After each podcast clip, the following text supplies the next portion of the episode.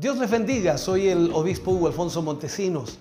La palabra de Dios para nuestras vidas está llena de esperanza y nos muestra los principales pilares de la fe en nuestro Señor Jesucristo.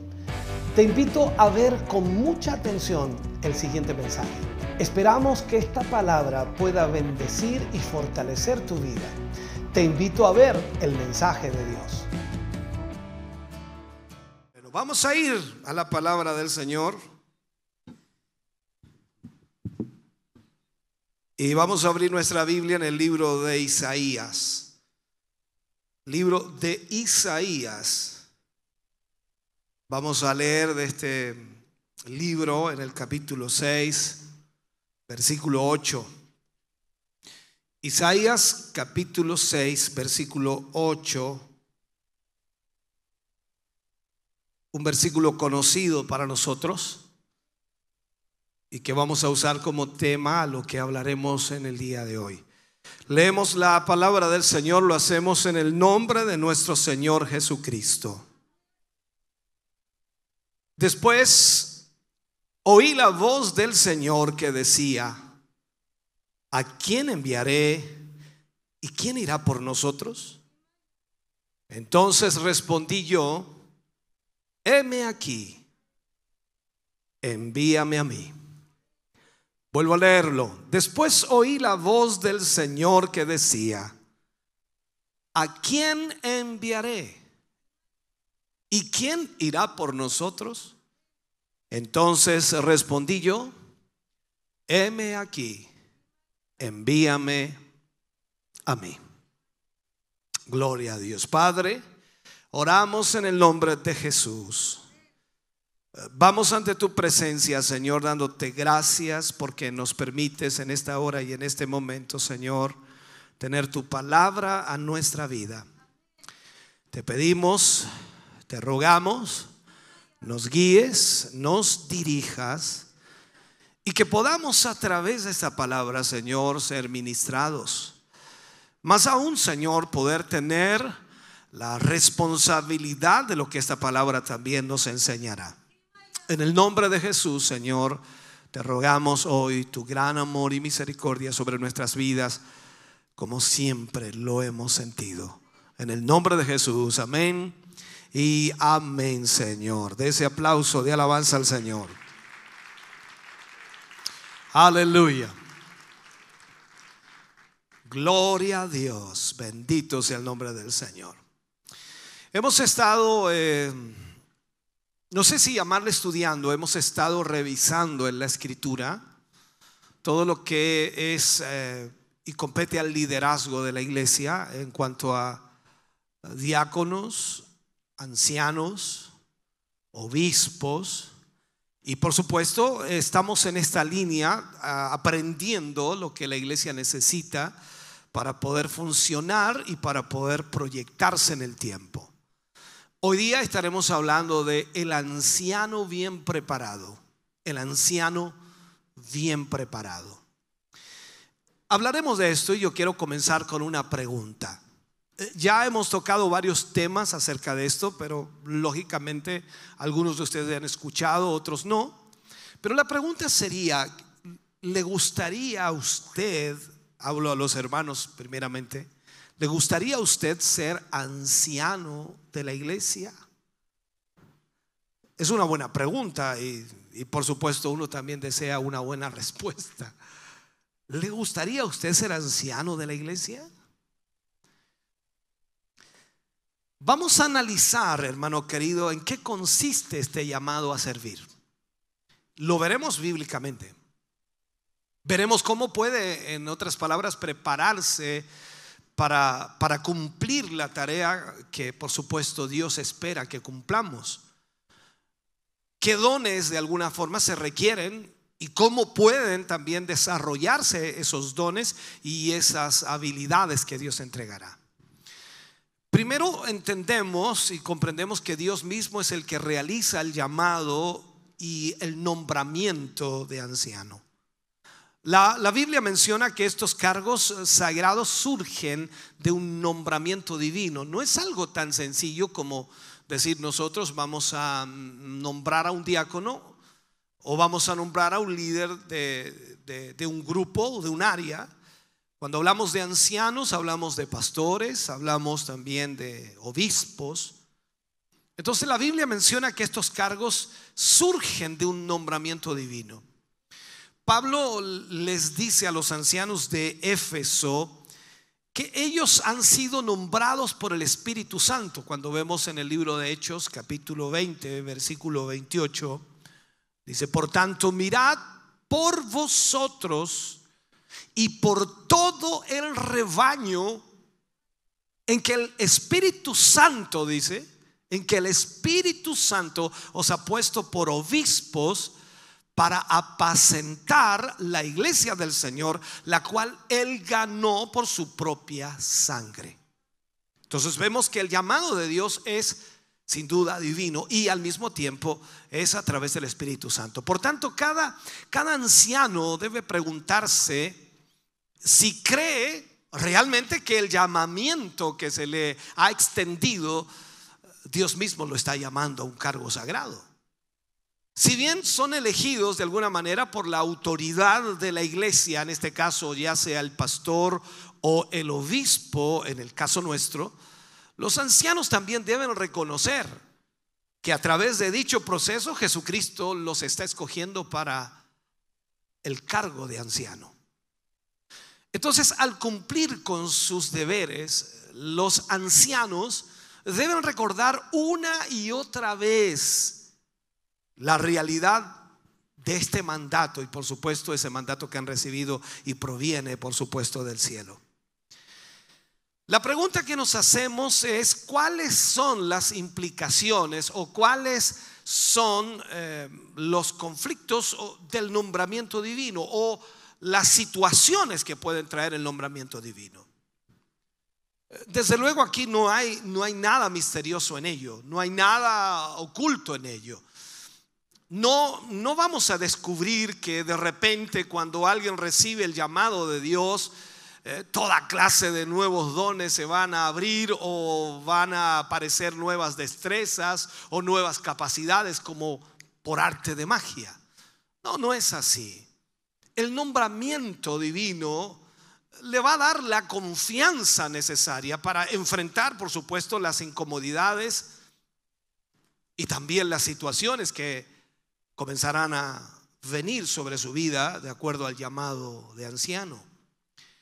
Si el nombramiento que ha recibido fuera solo un asunto entre usted y quien eligió para llamarle a ese nombramiento, hablo del pastor u obispo, entonces no sería más que un simple miembro de una junta o de una sociedad o de cualquier institución humana. Seguiría entonces experimentando las limitaciones humanas que tiene.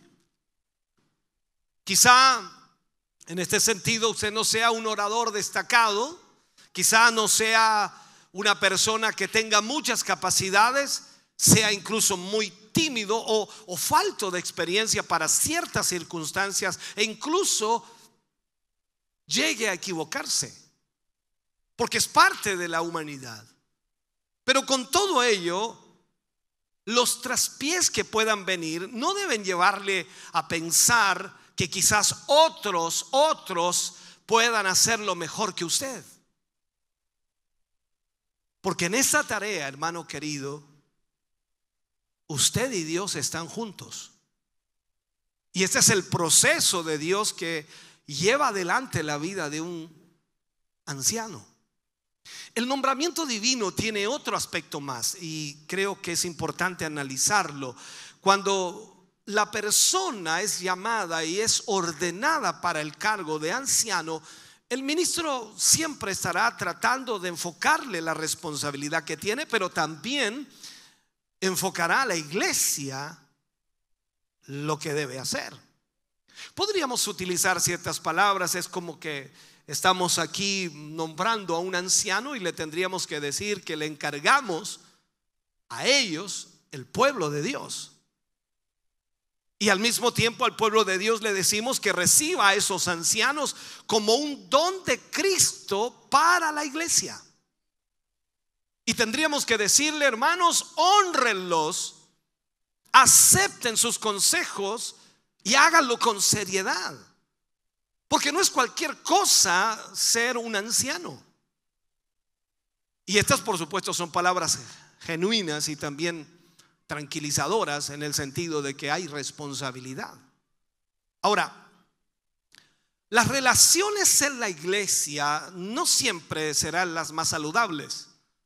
Hay conflictos y todos sabemos que hay conflictos porque hay diferentes caracteres y también hay diferentes opiniones y pensamientos. Depende de la óptica que nosotros usemos y cómo veamos las cosas. Quizás incluso a veces pueden presentarse sentimientos adversos por tanto, el anciano y también la congregación saben perfectamente que el cargo de anciano, que lo da Dios, por supuesto, debe tenerse por alta estima. Debe ser honrado. Entonces, si usted es una persona, y hablo a los varones, si usted es una persona que posee dones, que posee habilidades y que posee talentos, yo como su pastor voy a reconocer esos talentos, voy a reconocer esos dones cuando por supuesto coloque su nombre en la lista para candidato de anciano. Y al mismo tiempo el cargo que usted va a representar delante del Señor, yo lo pondré en oración para que el Señor me guíe a escoger adecuadamente, porque estamos hablando de la iglesia, de la obra del Señor. También la iglesia va a reconocer, por supuesto, sus dones. Y usted va a usar esos dones por medio del servicio a la iglesia del Señor. Aunque de hecho podríamos decir que usted tiene dones para servir, y eso es una realidad. Por eso va a ser escogido.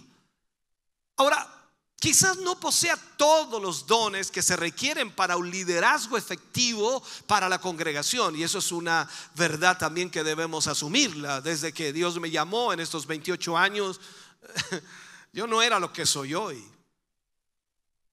Y sin duda cuando miro hacia atrás veo tantos errores en mi ministerio, veo tantos errores en la forma de trabajar o en la forma de actuar, en la forma de ser, en la forma de aconsejar, en la forma de ver, en la forma de analizar las cosas. Veo tantos errores, pero no por ello dejé de servir al Señor.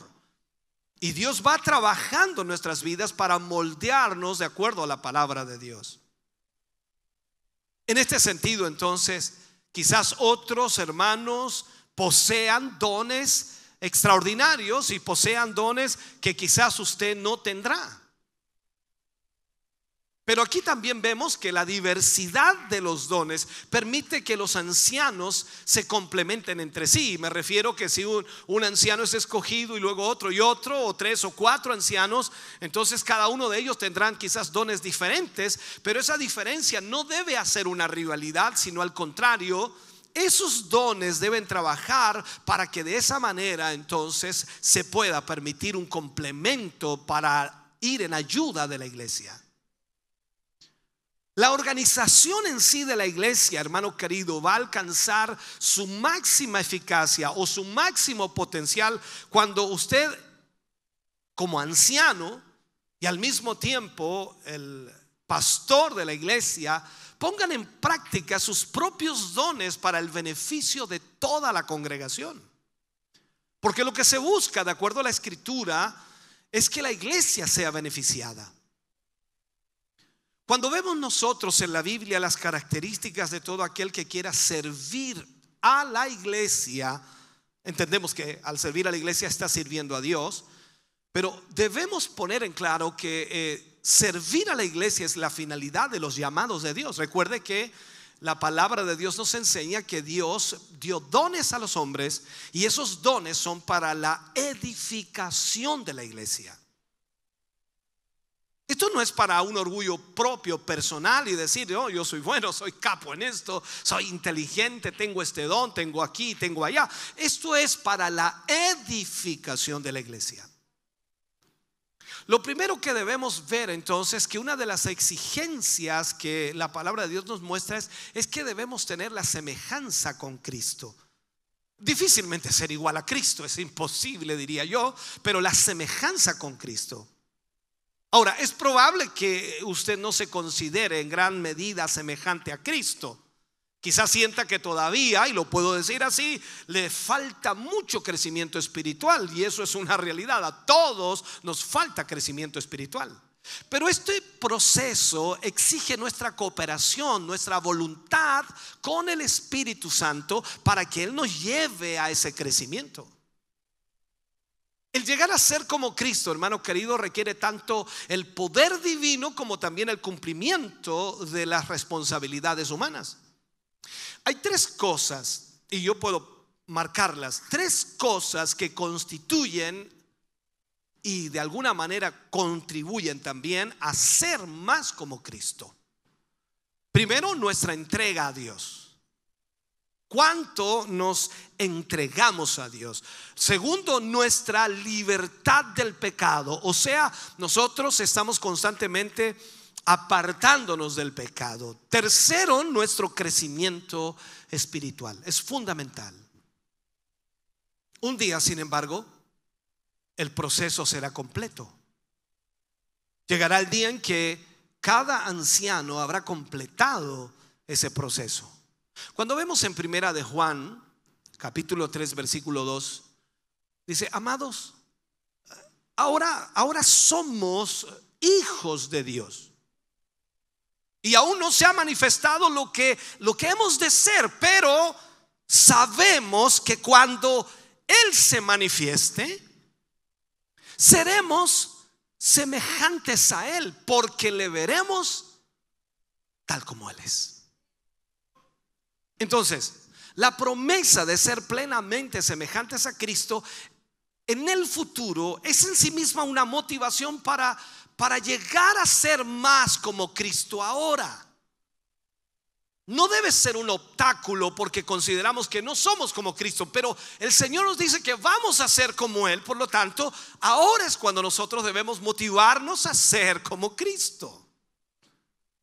En primera de Juan capítulo 3, versículo 3 dice, "Y todo aquel que tiene esta esperanza en él se purifica a sí mismo, así como él es puro." O sea, nuestro esfuerzo, nuestra disposición, nuestro deseo, nuestro anhelo debe estar entonces en ser como Cristo.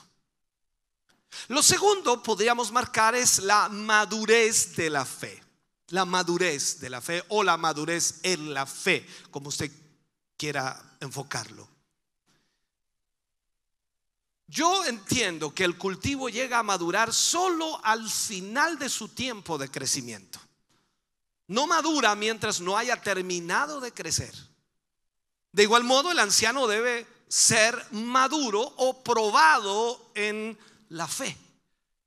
O sea, es imposible que una persona porque es anciano, como dije al principio también, es nombrado como anciano y ya tiene que tener todos los dones. No, va a llegar a una madurez en el proceso mismo y eso implica entonces que va a ser probado en la fe. Este proceso de maduración entonces quizás incluya soportar eh, situaciones difíciles y ser fiel a pesar de todo ejercer incluso una diligencia constante y superar las tentaciones que pueda presentarse a su vida. Como anciano entonces, que tiene madurez en la fe, va a tener la paciencia para de alguna manera razonar con personas poco razonables yo creo que todos hemos tenido la experiencia de tratar con personas poco razonables. Y tendremos que tener la paciencia, tal como Pablo dijo, soportando unos a otros. En ese sentido, entonces, en situaciones difíciles y también muy complejas a veces, no, no podemos perder la cordura rápidamente. El temperamento tiene que tener, tenerse un cuidado único y no puede ofenderse con facilidad. Y, aunque a veces dan ganas ¿no? De, de, actuar o de responder, pero uno tiene que tener esta paciencia. Y cuesta. Pero la prueba de nuestra fe nos va dando esa paciencia. Además debemos enfocarnos en lo que realmente es importante y no en lo espectacular, porque a veces la gente se va por ese lado, ¿no? Si hablamos entonces de la paciencia, lógicamente debe estar dentro de la vida del anciano o en el anciano. Para la mayoría de personas, y creo todos de alguna manera vivimos esta realidad, esta característica del fruto del Espíritu es difícil de lograr, la paciencia. Eh, creo que todo nos cuesta, ¿no? Hay áreas de nuestra vida que la paciencia no, no nos ayuda mucho o no la tenemos, mejor dicho, en esa área. Hay algunas áreas que podemos avanzar fácilmente porque tenemos paciencia, pero en otras como que nos cuesta mucho. ¿Por qué? Porque la paciencia choca con nuestra tendencia humana. Tendemos a ser impacientes. La paciencia es el fruto que surge lentamente cuando sabemos esperar con confianza. La pregunta es, ¿a quién le gusta esperar? ¿Quién tiene la confianza para creer y esperar que Dios va a obrar a pesar de. Entonces, la paciencia es un fruto que debe estar en la vida del anciano, pero no será instantáneo, como dije. No es algo instantáneo, sino es algo que se va a dar en el tiempo con la prueba de esa fe. Lo otro que podemos marcar también es la humildad. La mayoría de las virtudes cristianas, hermano querido, son difíciles de conseguir. Eh, esto no es comprarlo allí en el supermercado, no es ir a, un lugar y decir, por favor, véndame un, un, poco de humildad porque me está faltando. No, no es así. La humildad es algo difícil de conseguir. Y la palabra humildad procede de una palabra latina que significa próximo al suelo próximo al suelo. Eh, se, entiende la idea, ¿cierto? La humildad. Algunas de las personas que el anciano tendrá que atender y que tendrá que pastorear, eh, se han visto eh, zarandeadas por la vida conflictos, dramas, problemas, situaciones difíciles. y, están, por así decirlo, postrados en la tierra, en el suelo literalmente. Entonces, ante esa situación, viendo esta realidad por otro lado, para que nos podamos comunicar con ellos, debemos comprender la situación. Tendremos que ubicarnos al nivel que se encuentran. Entonces la humildad es el verdadero espíritu del liderazgo. Ser humildes y reconocer que también nosotros hemos estado en algún momento en esa circunstancia o situación o algo similar. Lo otro que debe tener el anciano es el entusiasmo. ¿Cómo es usted en el Evangelio? ¿Es entusiasta?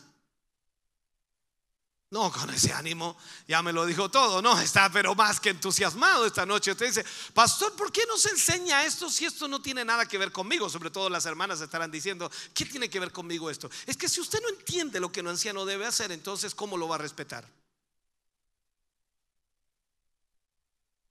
Esto es todo lo que vive un pastor, un líder, un obispo, un anciano. Y tiene que tener estas cualidades. Entonces no es nada fácil tratar con personas que a veces son difíciles de tratar. Ah, yo sé que hay algunos hermanos tan agradables que me gustaría hablar todo el día con ellos. Oh, qué maravilla. Pero no todos son iguales. No todos piensan iguales. Y el entusiasmo no puede fallar, tenemos que seguir entusiasmados, subir al altar, predicar, ministrar, enseñar, corregir, atender en la oficina, dar consejo, esperar, tener paciencia, escuchar, ¡uh, Dios! Y uno tiene que tener ese entusiasmo igual. Entonces, si meditamos en la palabra de Dios y permitimos que Dios more en lo más íntimo de nuestro ser, nos volvemos personas entusiastas. ¿Por qué? ¿Cómo no ser entusiasta, hermano querido, cuando sé que el Señor está conmigo? O sea, ¿cómo no voy a estar entusiasmado si sé que el Señor está conmigo? Eso no importa lo que esté ocurriendo a mi alrededor o los conflictos que tenga que enfrentar. Estoy entusiasmado porque Dios está conmigo. No sé si está con usted. Ahora, una persona entusiasmada, y lo pongo de esta manera, llegará muy lejos porque el entusiasmo puede con todos los obstáculos que se presenten. Ahora, la palabra entusiasmo proviene del griego que quiere decir Dios dentro de ti. Grábelo ahí. La palabra entusiasmo viene del griego que quiere decir Dios dentro de ti. Entonces, si Dios está dentro de usted, es como leemos en ese, versículo, en ese versículo que dice, si Dios es por nosotros, O sea, ¿cómo no estar entusiasmado? Alguien decía por allí, cuando es más difícil para nosotros, es más fácil para Dios. Otro hermano decía por allí, hermano, ¿sabe que Me gozo porque cuando vienen las dificultades, me encanta ver cómo el Señor las soluciona. Es una oportunidad para ver el poder de Dios, para ver la mano de Dios, y uno no debe perder el entusiasmo. Esto se está, alguien dice por allí, esto se está poniendo bueno. ¿Cuándo decimos eso? Cuando todo el culto está lindo. Pero debemos aprender a decir que cuando hay problemas y dificultades, esto se está poniendo bueno. ¿Por qué? Una, porque las dificultades prueban nuestra fe. Segundo, porque esas dificultades permiten ver la mano de Dios moviéndose en nuestra vida porque sin duda el Señor está con nosotros. En la antigua Grecia, por eso viene del griego, en la antigua Grecia le llamaban entusiastas a aquellas personas que tenían la capacidad de transformar el mundo que los rodeaba y hacer que sucedieran cosas extraordinarias. Ellos decían que tenían a Dios dentro de sí, que los guiaba con la fuerza y la sabiduría. O sea, el entusiasmo entonces no es una cualidad que, se constituye o que se desarrolla. Es un estado de fe. No es que usted va a, desarrollar entusiasmo. No, es un estado de fe. Si yo confío en Dios, estoy entusiasmado. Se le acabó el entusiasmo a usted, ¿ve? Es un estado de fe. Y, es vital, hermano querido, revisar nuestro nivel de entusiasmo, porque cuando usted se le acaba el entusiasmo, significa que su fe está flaqueando. Es cuando usted pierde el interés por lo que hacemos, por lo que hace. Entonces, el buscar los conocimientos para mejorar lo que hacemos y desarrollar, por supuesto, la convicción de que no importa los retos, no importa las dificultades, no importa los conflictos que se presenten, nosotros podemos convertir nuestros sueños en una realidad.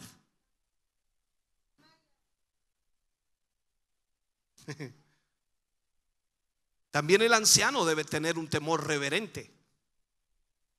Se trata de una mezcla de, reverencia, eh, temor, y también de admiración ante lo majestuoso y sublime de Dios.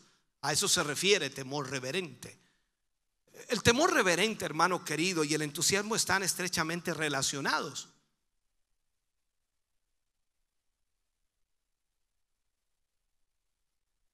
Podemos analizar entonces que a veces son nuestros sentimientos los que experimentan y que al mismo tiempo esos sentimientos que nosotros experimentamos cuando contemplamos las grandes obras de Dios o entre el pueblo de Dios son a veces los que nos entusiasman. Ahora, no podremos llevar a cabo nuestra labor de anciano, ni ningún anciano podrá llevar a cabo la labor de anciano si no posee ese sentimiento de temor reverente. Si este sentir no está en el anciano, entonces las cosas santas de Dios tienden a, convertirse en algo común y ordinario. Ya no le entusiasma. Entonces debemos tener ese temor reverente. También debe haber en el anciano sabiduría. Los ancianos también han de ser sabios consejeros Y para todo esto necesitarán, por supuesto, de parte de nuestro Dios la sabiduría necesaria para poder atender, solucionar problemas entre la congregación. Lo vemos también en los mismos discípulos cuando había problemas entre las personas, los discípulos, que las mesas eran desatendidas, que las viudas no estaban recibiendo lo que necesitaban y ellos con sabiduría dijeron, escojan ustedes. Siete varones que atiendan las mesas, nosotros nos preocuparemos de la oración y la palabra. Dios da soluciones a través de la sabiduría. La sabiduría es una lámpara que ilumina a, a todos los otros dones que podamos poseer. Algunos dicen que la sabiduría no, no se puede aprender. Esto no es un asunto de aprender sabiduría.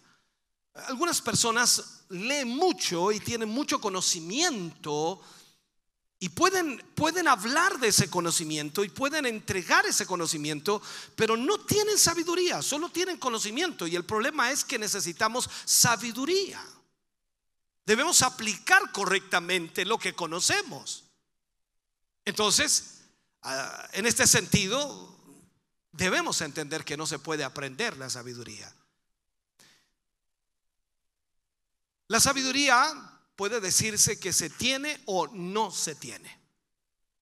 Pero a través de la escritura vemos que de alguna manera Dios puede darnos sabiduría. Salomón, ¿qué es lo que hizo? Le pidió a Dios sabiduría y Dios le concedió la petición. Por lo tanto, Dios puede darnos a nosotros sabiduría. No es algo que podamos aprender, sino es algo que podemos recibir de parte de Dios. E, el apóstol Santiago aconseja a todos los creyentes que pidan a Dios sabiduría con la firme certeza, con la firme seguridad de que, por supuesto, responderá favorablemente a tales oraciones. Cuando vemos Santiago 1.5, ¿qué dice? Y si alguno de vosotros tiene falta de sabiduría, y ahí levantamos la mano nosotros así, decimos, Pídala a Dios, el cual da a todos abundantemente y sin reproche, y le será dada. Yo no sé cuántas veces ha orado usted a Dios pidiendo sabiduría. Yo sé que ora pidiendo otras cosas. Señor, eh, dame más sueldo, dame otro trabajo. Señor, dame otro, otro terno, dame otro vestido, dame otra blusa, dame otra televisión, dame otro auto, dame otra casa, dame otro hijo, dame otra hija. Ay, Señor.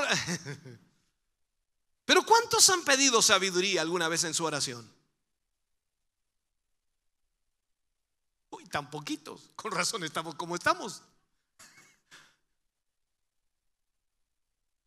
Porque lo que más necesitamos es sabiduría.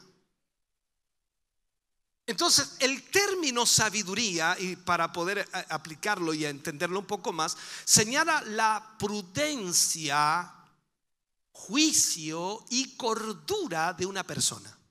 Eso es lo que señala la sabiduría. O sea, el anciano sabio puede ver las situaciones como son en realidad.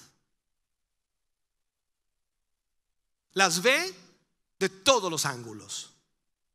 La examina con mucha claridad. Las ve en su correcta proporción.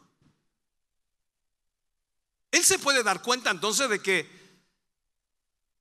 cuáles cosas fueron las que causaron la situación y cuál será el resultado probable de aquella situación.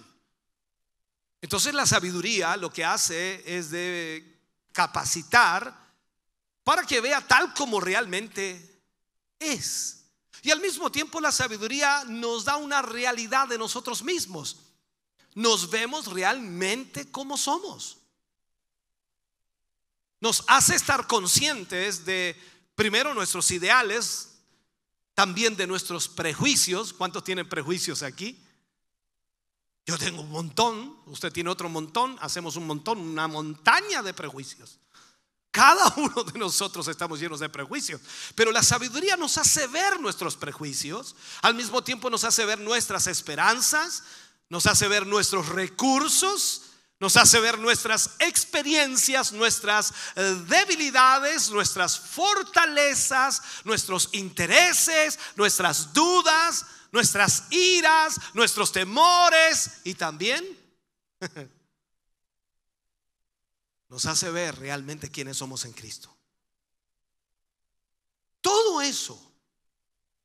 Entonces nos vamos a dar cuenta de que todos estos factores afectan la relación que tenemos con los nuestros. A veces nosotros tenemos problemas, ¿no? Claro, ¿quién no tiene problema? Levante la mano, ¿quién no tiene problema? Le pasamos algunos nuestros. Todos tenemos problemas, ya sea en el matrimonio, en el trabajo, en la iglesia, en la familia, en cualquier lugar tenemos problemas. Todos tenemos problemas, ¿sí o no? Entonces, cuando tenemos sabiduría, nos damos cuenta de por qué tenemos problemas en nuestras relaciones con los nuestros. Un anciano poco sabio, por ejemplo, puede sin querer introducir cierta, ¿cómo le podríamos llamar para darlo a entender? Cierta basura personal en la interacción con los miembros de la congregación. Por eso entonces tiene que haber sabiduría en el anciano para que no esté creando conflictos, sino solucionando conflictos. Eso es lo que debe hacer. El objetivo de Dios, ¿cuál será el objetivo de Dios? Eso es como poner una redondela, ¿no? ¿Usted ha tirado tiro al blanco alguna vez? Hay muchas formas de hacerlo, ¿no? Y pegarle en el centro justo ahí, ah, qué bueno. ¿Cuál será el objetivo de Dios? Sin duda, cuando vemos en la escritura, el objetivo de Dios es llevarnos a la perfección a través de la fe, en una obra, por supuesto, única y completa a través de Jesucristo. Él quiere llevarnos a la perfección. ¿Usted es perfecto? No, yo tampoco, pero Él quiere llevarnos a la perfección. O sea, Él quiere que nosotros seamos perfectos. Y para ello entonces nos dejó a nuestro alcance la palabra. Para que nosotros podamos perfeccionarnos a través de la palabra. Y, aquí, por supuesto, en la palabra del Señor nos cuenta el plan del Redentor, el plan de, de la salvación para nuestra vida. Y nos enseña acerca de las buenas noticias del Evangelio. Y al mismo tiempo, para enfocarnos en la salvación eterna nos exhorta constantemente a conocer la palabra, a creer la palabra, a vivir la palabra y nos lleva a la perfección basada en la palabra por Dios. Pablo le escribe a Timoteo, segunda de Timoteo capítulo 3 versículo 16 y 17. Dice, toda la escritura es inspirada por Dios y útil para enseñar, para redarguir, para corregir, para instruir en justicia, a fin de que el hombre de Dios sea enteramente preparado para toda buena obra. Entonces la escritura, por ser inspirada por Dios, escuche bien esto, por ser inspirada por Dios es la verdad absoluta. La verdad absoluta, no hay otra verdad fuera de esta es extremadamente relevante para nosotros. Entonces nosotros debemos estar siempre atentos a la palabra de Dios. Ahora, la escritura por ser inspirada es útil para enseñarnos cómo se debe vivir. ¿Usted sabe cómo vivir la vida? No, la verdad que no lo sabemos. ¿Cómo aprendemos a vivir la vida? Por la palabra. Y la palabra misma es útil para convencernos del mal que hacemos. ¿Quién le enseñó a usted que había hecho un mal? La palabra. Escuchó al predicador, aunque no le gustó lo que dijo el predicador, pero se dio cuenta que tenía razón. ¿Y cómo sabe este lo que yo hice? La palabra lo descubrió. Entonces nos convence del mal que hacemos. Y al mismo tiempo es muy provechosa, hermano querido, para enderezar lo que se ha torcido y por sobre todas las cosas nos enseña a ser justos en la manera de vivir. Todo eso hace la palabra.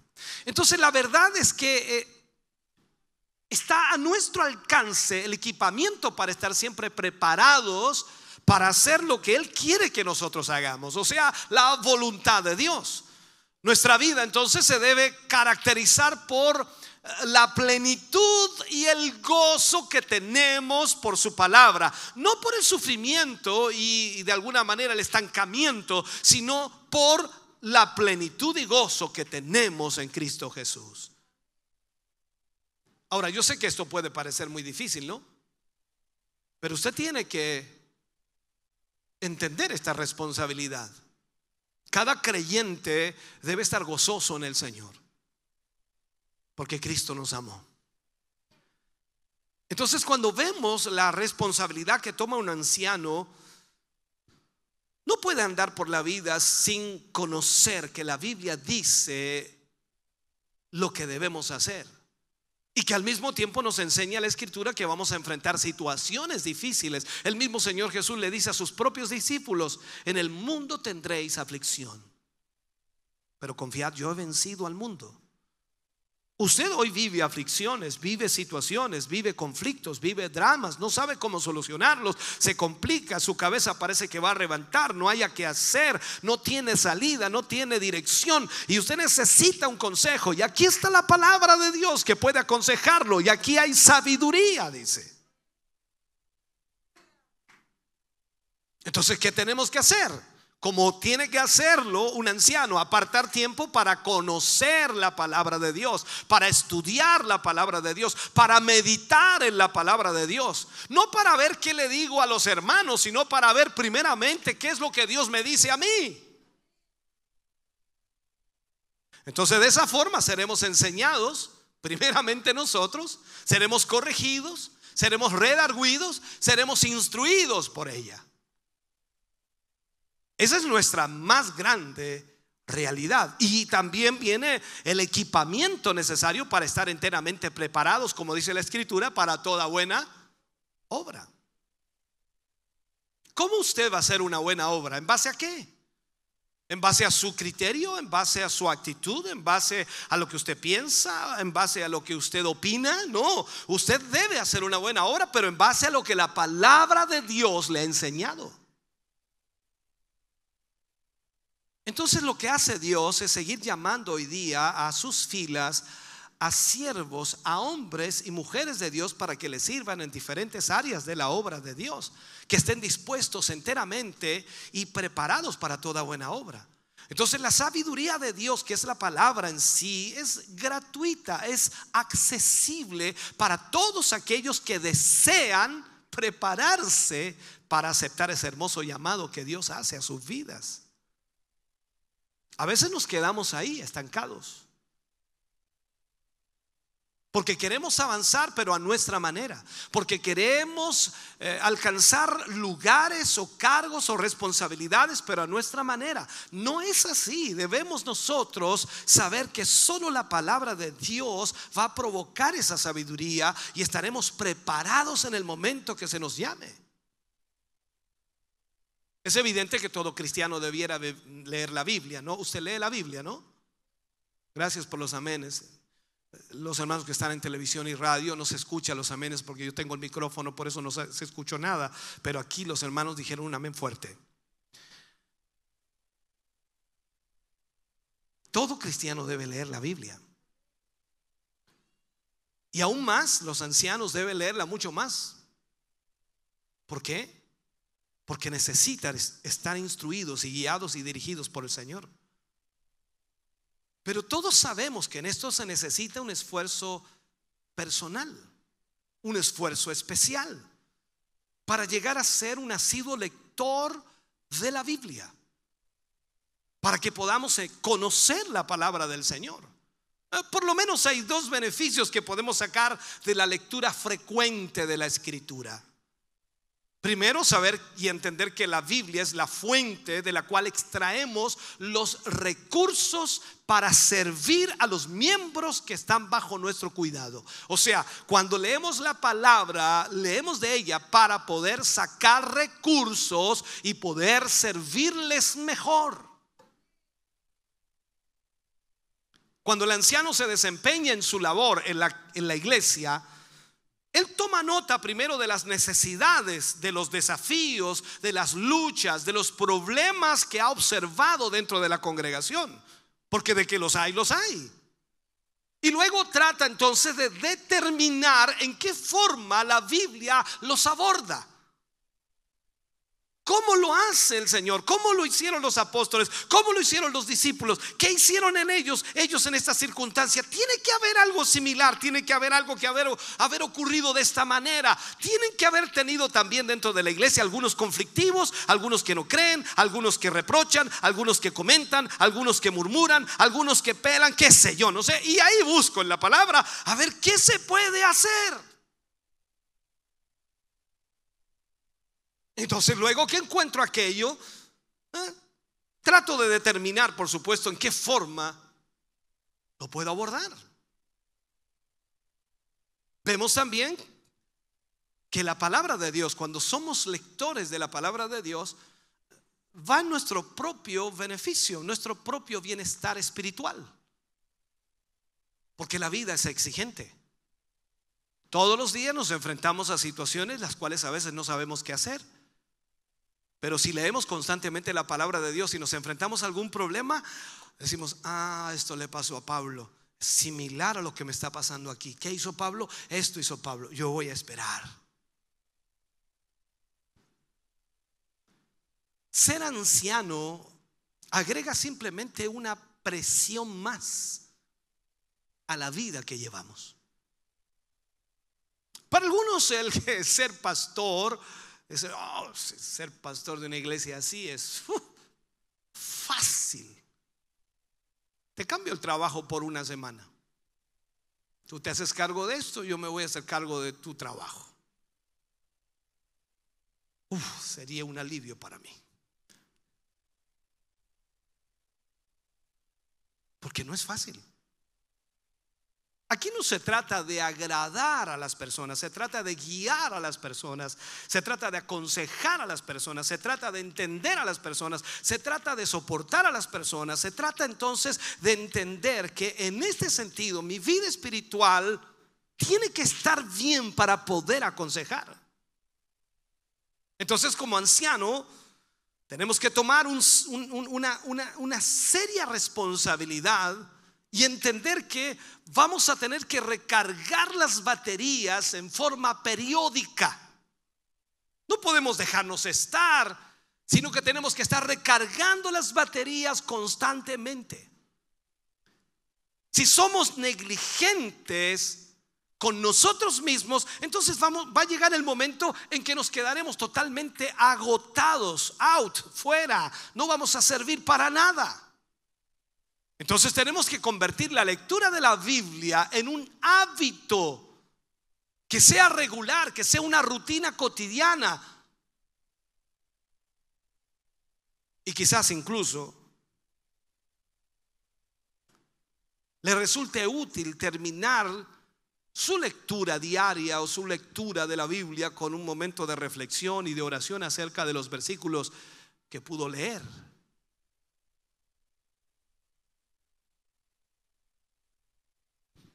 Durante todo el día usted debe mantener la mente en la palabra de Dios, el mensaje que recibió de la Biblia. Esto le va a ayudar, por supuesto, a enfrentar los desafíos del día en compañía de Dios y al mismo tiempo va a discernir la voluntad del Señor, no importa lo que esté ocurriendo. La otra exigencia para el anciano es cuánto tiempo de oración tendrá. Apartar tiempo en su ocupadísima agenda para orar. Lo primero que debe hacer el anciano, orar primeramente por sí mismo. Eso le ayuda, por supuesto, a hacer frente a los, no sé cómo llamarles, los ajetreos mismos de la vida de todos los días. La, la oración renueva, realinea realimenta, fortalece al que ora, nos ayuda. Y esto es la vida de cada cristiano. Si usted no ora, lógicamente está como está. Los problemas no sabe cómo solucionarlos, no sabe qué hacer, no sabe cómo enfrentarlos. Entonces cuando salimos de la oración o de nuestro retiro de oración, depende de lo que usted haga, eh, lo hará con un sentido renovado de plenitud y de entusiasmo por el ministerio que Dios le ha entregado hacer y servir en la obra de Dios. Además usted va a orar por los, por los suyos. Va a orar por su familia, va a orar también por los hermanos, orar por las personas y, por las familias eh, que necesitan ayuda. Entonces es una exigencia del cargo que, que usted ha aceptado. El anciano debe estar preocupado de la congregación. Algunos piensan que yo no oro por ustedes. Y sí oro. Y cuando oro me acuerdo de algunas cosas de ustedes. No los estoy pelando. Estoy hablando con Él. Él sabe más que yo. Yo solamente le digo, Señor, yo veo esto. Yo te pido que ayudes a mi hermano, a mi hermana. Lo encuentro un poquito porfiado. Lo encuentro un poquito hablador. Lo encuentro un poquito sentimental, lo encuentro un poquito, bueno, no importa, ¿no? Y yo le presento en oración al Señor aquello para que Él me ayude a mí a poder tratar con usted, saber cómo debo hacerlo. Ahora, cuando tenemos una lista de personas por las cuales oramos constantemente, sin duda, nos ayuda porque vamos paso a paso nombrándolas, orando y presentándolas al Señor en oración. Quizás no podemos dedicar todo el tiempo de oración a una sola persona, pero han habido ocasiones en las cuales hemos orado por una persona específica, por alguna situación grave, delicada, conflictiva. Muchas personas me escriben al WhatsApp, me escriben al Facebook, me escriben ya sea por interno o me llaman o me envían también oraciones por muchas personas y oramos por ellas. Tratamos de hacerlo mejor. Tratamos de hacerlo mejor. Y una de las cosas que debemos hacer es administrar bien el tiempo. ¿Alguna vez usted en su casa, en la comodidad de su casa, ¿Se ha preguntado alguna vez si, si realmente es posible hacer todo lo que se necesita hacer por una iglesia? Para hacer de esa iglesia en realidad una iglesia poderosa en las manos de Dios. ¿Se ha preguntado eso? Algunos me preguntan a veces ¿qué, qué, qué busco yo, qué quiero yo, qué quiero alcanzar como pastor. Yo deseo que esta iglesia sea poderosa en las manos de Dios. Que Dios levante aquí ministerios, dones, talentos, cosas extraordinarias en la vida de cada creyente. Pero para ello no es un arte de magia, es un proceso el cual debe darse paulatinamente. ¿No se siente a veces ustedes o no sienten esto, que, que hay tantas cosas que hacer y tan poco tiempo para hacerlo? ¿No le ha pasado que los días se van volando y, como que dicen, se pasó la semana y no alcanzamos a hacer lo que queríamos hacer por la obra? Vivimos una, realidad innegable, hermano. Permíteme darte algunas sugerencias en esto y para los ancianos que normalmente debemos buscar al Señor y debemos hacer la voluntad de Dios y para aquellos que puedan ser ancianos de esta iglesia. Es al igual que el agua, el tiempo puede escurrirse aunque sea muy lentamente. Sin embargo, tanto el tiempo como el agua pueden administrarse. Usted y yo podemos aprender a administrar el tiempo. Incluso puedes convertirlo en un hábito duradero. Cuando tomas el control de tus horarios es solo una parte del asunto. Hay otras cosas adicionales que hacer. Sería una buena idea que examines tus tareas y tus obligaciones. O sea, tenemos que decidir lo que podemos hacer y luego establecer metas apropiadas para poder cumplirlas. Solo entonces vamos a poder empezar a programar nuestros horarios.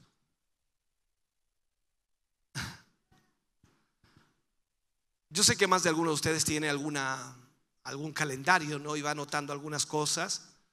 A veces es bueno anotar cosas, actividades de la iglesia, divididas por semana, divididas por meses, hacer una agenda escribir las reuniones que ya han sido acordadas, en la medida que por supuesto también se van a ejecutar, recordar los informes que de alguna manera se dieron, en fin, lleva, llevar un registro de las tareas realizadas y al mismo tiempo de las visitas efectuadas. Cada vez que voy a un local, reviso inmediatamente mi agenda qué prediqué la vez anterior, de qué les hablé, qué noticia les di, todo aquello. Y luego de eso, por supuesto, anoto lo que hice esa misma noche. Y voy haciendo una agenda de todo eso y me voy proyectando. Ahora, si durante un periodo de tiempo nos ausentamos de alguna manera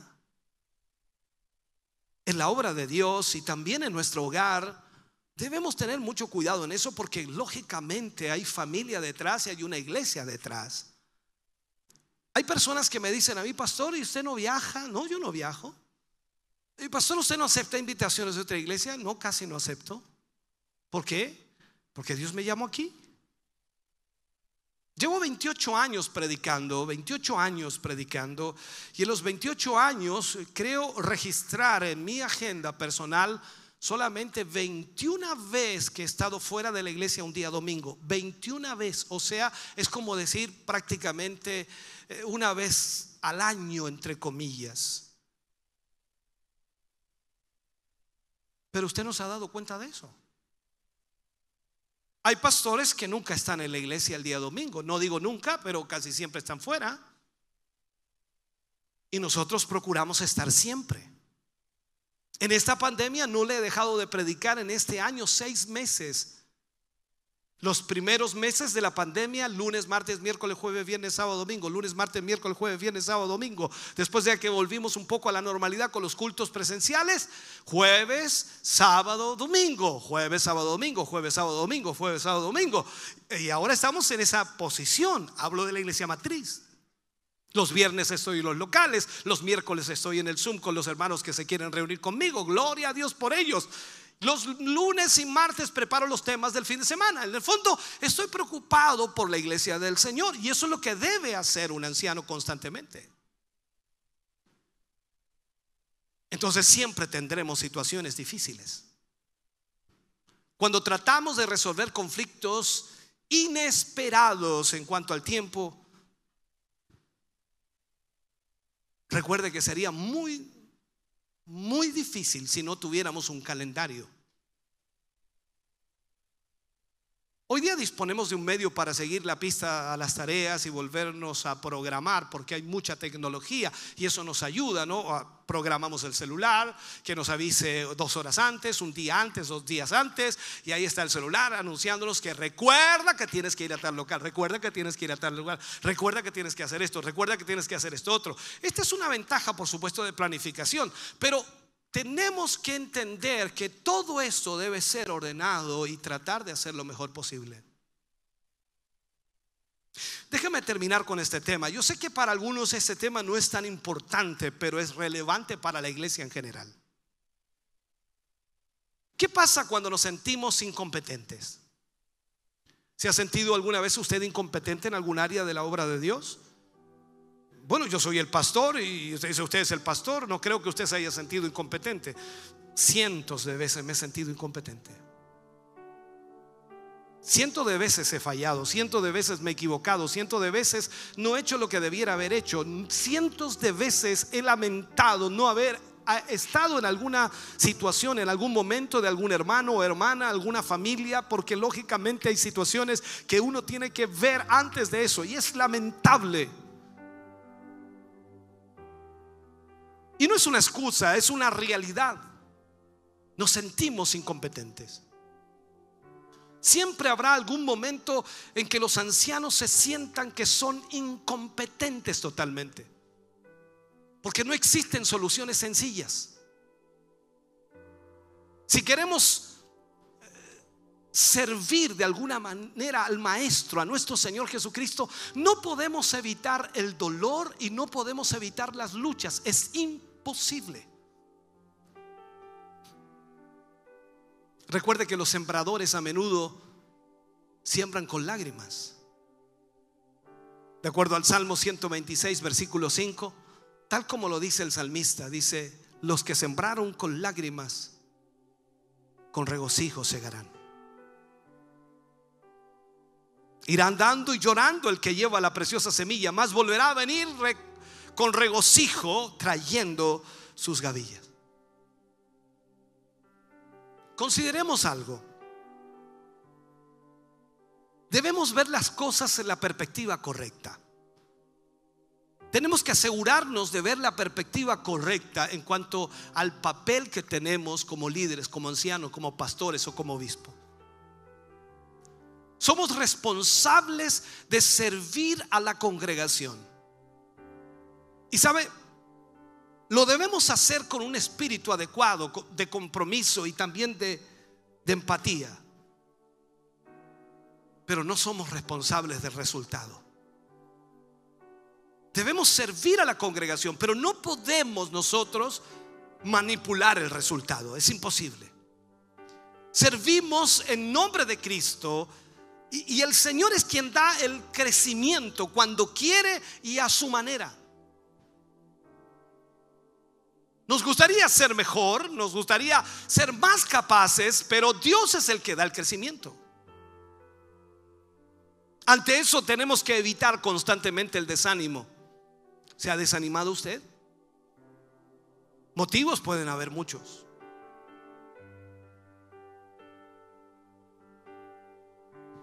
No podemos aminorarnos si, sentimos que la labor que hacemos tiene altos y bajos. Y constantemente vemos esa realidad en nuestra vida. Son 28 años en donde hemos visto altos y bajos. Aunque tenemos una responsabilidad y tenemos un cargo que es digno y honorable, claro que sí, pero en tiempos de desánimo quizá no parezca muy real que es digno y honorable, pero para Cristo sí lo es. Sería tremendamente alentador, hermano querido, que los miembros de la iglesia de vez en cuando, de vez en cuando, expresaran palabras de aprecio que tengan un significado para nuestras vidas.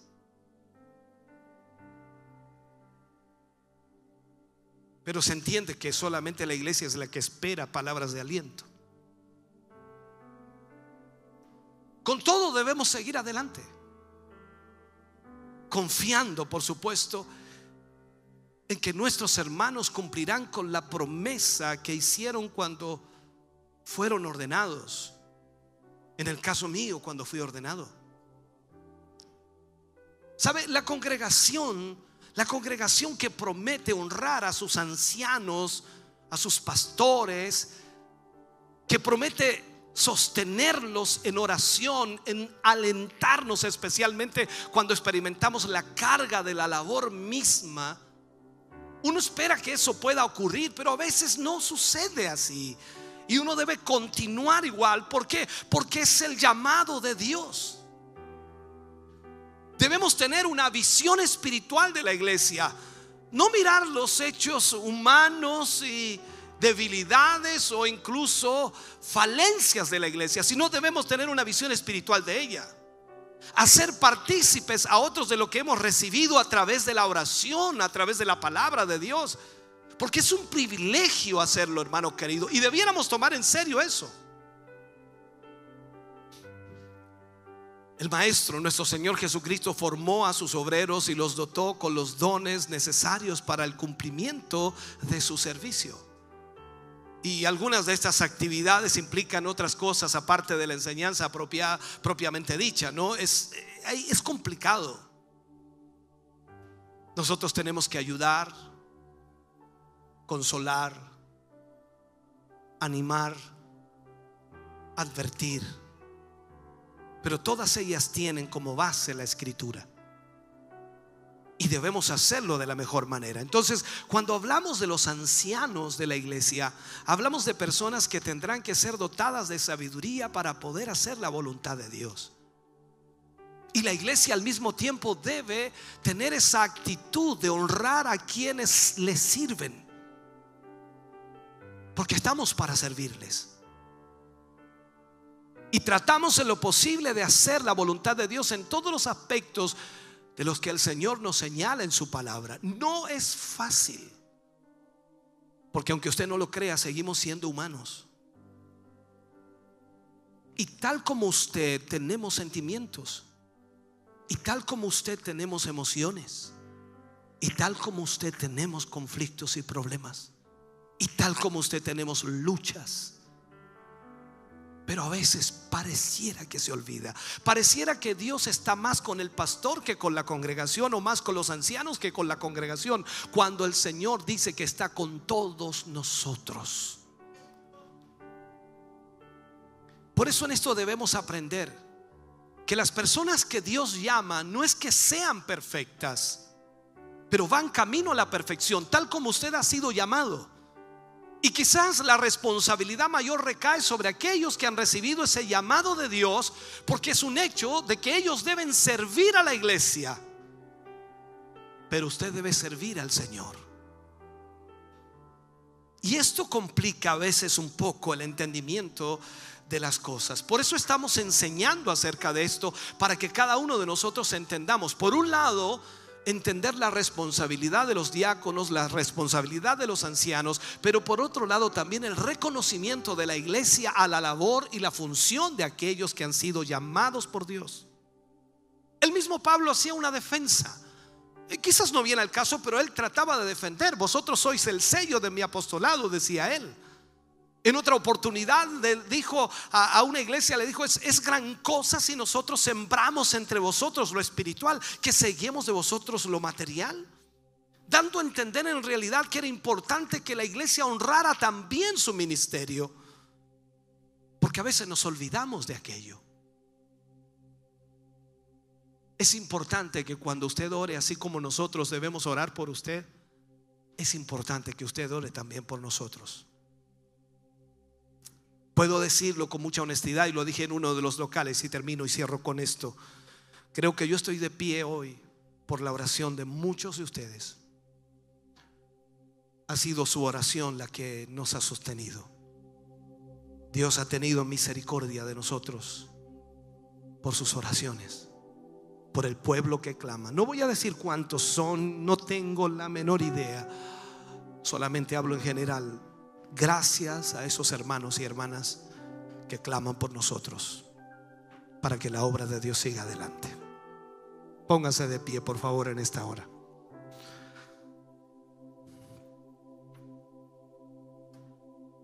Le decía a mi esposa, no sé cómo plantear este tema, porque es un tema más directo al anciano, pero debemos enseñarlo. Porque pareciera que a veces eh, la responsabilidad o el llamado de Dios es un cargo o una carga. En realidad es un privilegio. Pero ese privilegio conlleva una presión que va más allá de nuestra vida cotidiana, va más allá de nuestra familia, va más allá del trabajo que podamos ejecutar, va más allá de eso. Es una responsabilidad con Dios y con la iglesia. Cuando aprendemos de esto, de la palabra de Dios, entendemos entonces que cuando Dios le da a usted una responsabilidad dentro de la obra es para que sirva a la obra de Dios. El apóstol Pablo le escribió y escribió, por supuesto, en esa escritura cuando dice que él mismo constituyó a unos apóstoles, a otros profetas, a otros pastores, maestros, evangelistas y todos ellos fueron instituidos por Dios para la edificación de la iglesia. El propósito de esos dones no es tener grandes hombres de Dios que hacen cosas extraordinarias, sino edificar a la iglesia de Dios. No estamos aquí para ser grandes predicadores, estamos aquí para edificar la iglesia, para que la iglesia se proyecte y crezca en la voluntad del Señor. Y usted también es parte de ello usted también tiene una responsabilidad. Honrar a aquellos que sirven a la iglesia. Padre, oramos en el nombre de Jesús. Te damos a ti muchas gracias, Señor, por esta palabra en esta noche. Cada uno de tus hijos, Señor, la ha oído, la ha escuchado, la ha guardado también en su corazón. Y yo creo con todo mi corazón que tu Espíritu Santo ordenará, Señor, todo aquello. Les llevará, Señor, a meditar, a pensar y a entender lo importante que es servirte, pero que también es una gran responsabilidad. Señor, servimos a tu pueblo, a tu iglesia. Danos sabiduría para poder hacerlo acorde a tu palabra para poder guiarla conforme a tu palabra. Señor, gracias por este tiempo de meditación en tu palabra. Gracias por hablarnos a nuestra vida, Señor. Bendice a tus hijos y a tus hijas en una forma especial. Lo pedimos, lo rogamos en el nombre glorioso de Jesús. Amén y amén, Señor. Aleluya. Estamos contentos de que hayas visto y escuchado este mensaje. Creo con todo mi corazón que Dios le ha bendecido. Quiero invitarles a suscribirse a mis redes sociales, donde tenemos contenido que le ayudará a alimentar su vida espiritual.